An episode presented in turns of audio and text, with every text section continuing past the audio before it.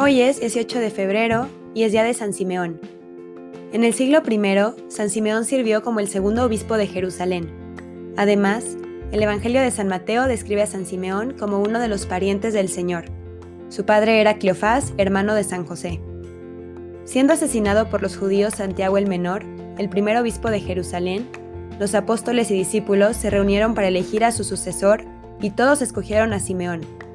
En el año 66 estalló en Palestina la guerra civil a consecuencia de la oposición de los judíos a los romanos y parece que los cristianos de Jerusalén recibieron del cielo el aviso de que la ciudad sería destruida y que debían salir de ella sin tardanza, refugiándose con el santo en la ciudad de Pela.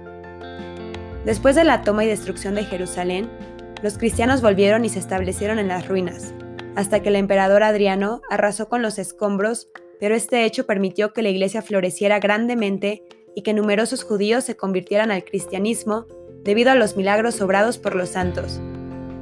Vespasiano y Domiciano mandaron a matar a todos los miembros descendientes de David, pero Simeón consiguió escapar. Sin embargo, durante la persecución de Trajano, fue denunciado como cristiano y descendiente de David, siendo sentenciado a muerte por el gobernador romano Ático. Fue torturado y crucificado soportando con fortaleza y valentía el suplicio, pese a que se dice que contaba con 120 años. Señor Jesús, que como a tu Hijo Simeón, haznos dignos hasta nuestro último suspiro de ser santificadores por estos misterios, para que sane nuestro cuerpo y nuestra alma, y podamos llegar a ti. Amén.